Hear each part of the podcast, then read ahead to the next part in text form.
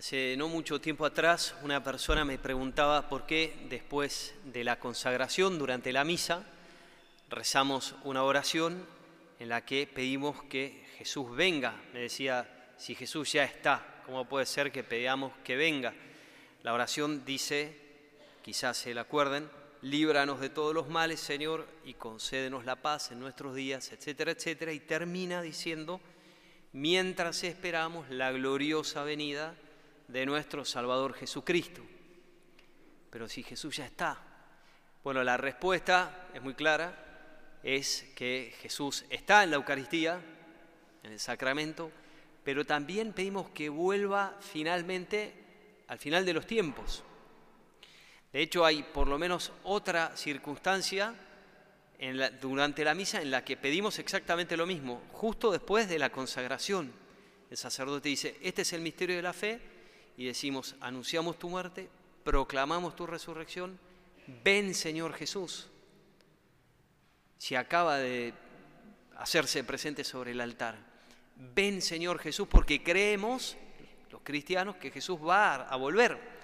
Así como fue llevado al cielo, ascendió, también va a regresar. En este tiempo todas las lecturas hablan un poco del fin de los tiempos, de lo que llamamos la apocalíptica, y cuando decimos apocalipsis ya todo el mundo piensa en tormentos y en terremotos y en cosas terribles, pero la palabra apocalipsis en verdad significa otra cosa, significa sacar el velo, revelar, mostrar. Eso es lo que significa en el original, en el griego. ¿Y qué es lo que significa todo esto? Que al final Dios nos va a mostrar su rostro plenamente y va a renovar toda la creación plenamente. Eso es lo que creemos. Esa renovación ya comenzó. ¿Cuándo? Con la resurrección. Allí es donde comienza la renovación del mundo, con Cristo resucitado. Pero es verdad que no es total, es parcial, podríamos decir, está en camino. El mundo renovado completamente no está, lo vemos a nuestro alrededor, falta mucho para que esa renovación sea 100%, podríamos decir. Pero ya empezó, empezó con Jesús, empezó con su resurrección y con aquellos a quien Él va renovando con su resurrección. Frente a este tema de la segunda venida de Jesús, yo he encontrado por lo menos tres actitudes dentro de por ahí algunas otras que se puedan mencionar. La primera es de algunas personas que dicen, bueno, la verdad que no le voy a dar mucha importancia a ese tema, me tiene indiferente. Me tiene indiferente porque simplemente no me interesa. Muchas personas ni se lo cuestionan, este, no va a suceder en mi tiempo, piensan muchas personas, por tanto, este, quizá Jesús venga, pero no es algo este, que me tengo que ocupar. Yo me ocupo de lo mío y listo. Y no les inquieta el tema. Hay otros que toman una posición de como cierto escepticismo. Bueno, yo no veo, dicen estas personas, mucha renovación en el mundo. Jesús vino, pero la verdad que este, veo como que todo sigue más o menos el mismo curso nada ha cambiado demasiado, una visión, podríamos decir, bastante pesimista, falta de esperanza, sin mucho evangelio, sin darse cuenta mucho del poder real de cómo Jesús va cambiando los corazones de muchas personas y el nuestro propio. Y hay una tercera versión, que es la de él que se atemoriza. Me ha pasado más de una vez visitando las casas en más de una misión que la gente me dice, padre, pero está pasando todo lo que dice la Biblia, se viene el fin del mundo. Y cada vez que le pregunto, y no, mire, eh, la pandemia, la guerra en Ucrania, y siempre hay alguna cosa para mencionar y para atemorizarse. Pero Jesús dice, tranquilos, no vendrá tan pronto el fin. Y cuando uno lee en detenimiento el Evangelio de hoy, Jesús en verdad, frente al fin, que Él lo anuncia, lo anuncia junto con la destrucción del templo, o más bien empieza a hablar de eso a raíz de la destrucción del templo, porque para un judío la destrucción del templo de Jerusalén ellos concebían que iba a ir junto o de la mano con el final de los tiempos. Entonces cuando Jesús habla de que el templo va a ser destruido, que sucedió en el año 70, sus discípulos empiezan a decir, ¿cuándo va a ser esto? Empiezan a preguntarse y agitarse. Bien, pero Jesús nos da dos cosas muy puntuales. Jesús dice, uno, no se inquieten. Y dos, sean constantes. Fíjense qué práctico que es el Señor. Uno, no se preocupen, no se inquieten. No empiecen a hacer cálculos. No sabemos ni el día ni la hora. Van a venir muchos que los van a querer confundir, incluso dice. Pero apunta, va a haber guerras, habrá hambre, peste. Pero antes de esto, los van a perseguir. Y todo esto, dice específicamente, les sucederá para que puedan dar testimonio de mí. Este es el tiempo que tenemos para dar testimonio de Jesús. No te inquietes, pero tampoco te retrotraigas, no te repliegues, no te atrincheres al contrario, salí, da testimonio de Jesús, evangeliza. La gente necesita conocer esta renovación que comenzó con Cristo, que comenzó con la resurrección, y que se está dando y que se esparce.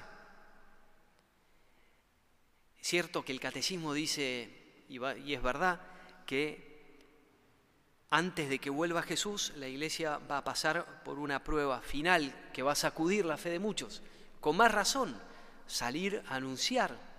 Nunca fue el espíritu del Evangelio quedarse atrincherados. Desde Pentecostés en adelante la iglesia es misionera.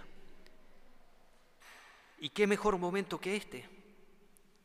Alguno dice, bueno, no habrá que esperar a que mejoren las cosas para anunciar. No, justamente este es el momento que tenemos y no hay otro momento que tenemos en nuestras manos para no solo no inquietarnos, sino ser testigos de Cristo en el mundo.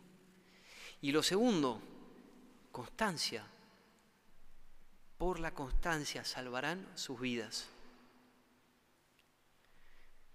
Cuentan de un capitán de un buque que vio una luz a lo lejos, a la distancia, una luz que parpadeaba, intermitente, tomó la radio y dijo, por favor, desviar su curso 15 grados hacia el norte para que evitemos una colisión.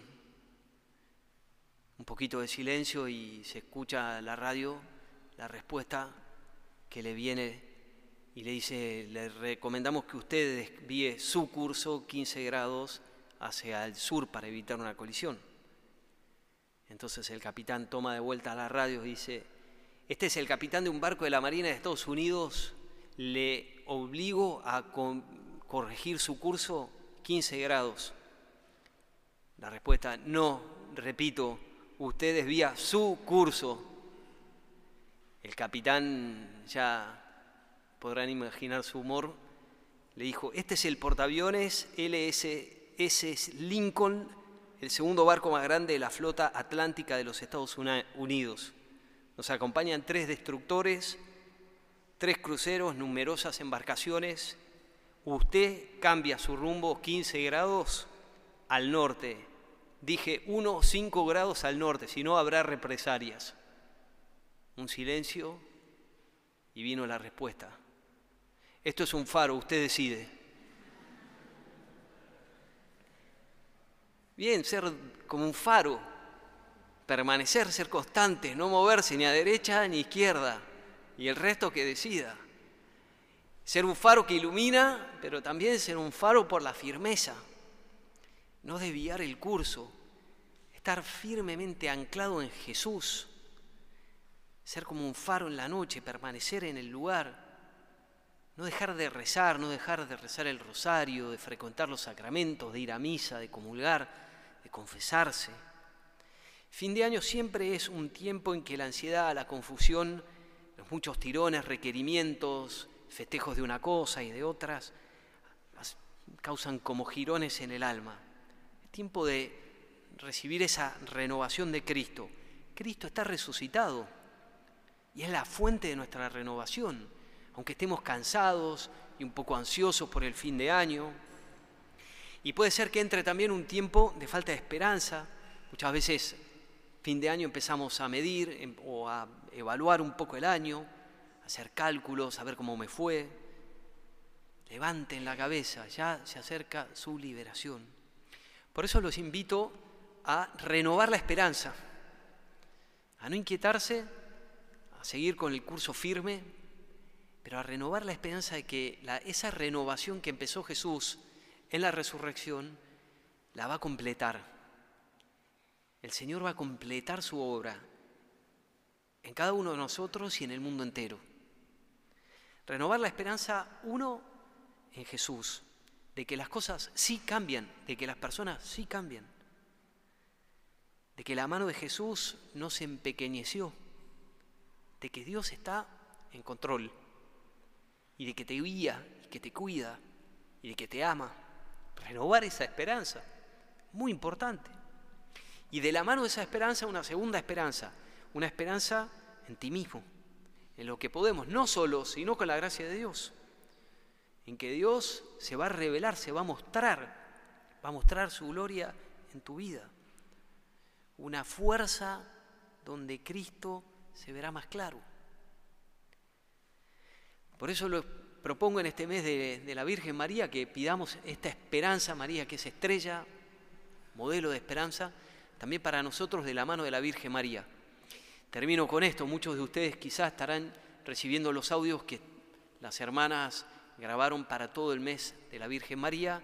Esta semana que pasó, una de las hermanas citó una hermosa oración a la Virgen compuesta por San Bernardo, que se llama Mira a la estrella, invoca a María. Una hermosa oración, los invito a orar con esta oración pidiéndole a María que nos renueve también en la esperanza a nosotros. O tú, que te sientes lejos de la tierra firme, arrastrado por las olas de este mundo, en medio de las borrascas y de las tempestades. Si no quieres zozobra, no quites los ojos de la luz de esta estrella. Invoca a María. Si se levantan los vientos de las tentaciones, si tropiezas en los escollos de las tribulaciones, mira a la estrella, llama a María. Si eres agitado por las ondas de la soberbia o de la detracción o la ambición o la emulación, mira a la estrella, llama a María. Si la ira o la avaricia o la impureza impelen violentamente la navecilla de tu alma, mira a María si turbado a la memoria de la enormidad de tus crímenes, confuso a la vista de la fealdad de tu conciencia, aterrado a la idea del horror del juicio, comienzas a ser sumido en la cima del suelo de la tristeza, en los abismos de la desesperación, piensa en María. En los peligros, en las angustias, en las dudas, piensa en María invoca a María. No sea parte de María tu boca, no sea parte de tu corazón, y para conseguir los sufragios de su intercesión, no te desvíes de los ejemplos de su virtud. No te extraviarás si la sigues, no desesperarás si la ruegas, no te perderás si en ella piensas. Si ella te tiende su mano no caerás.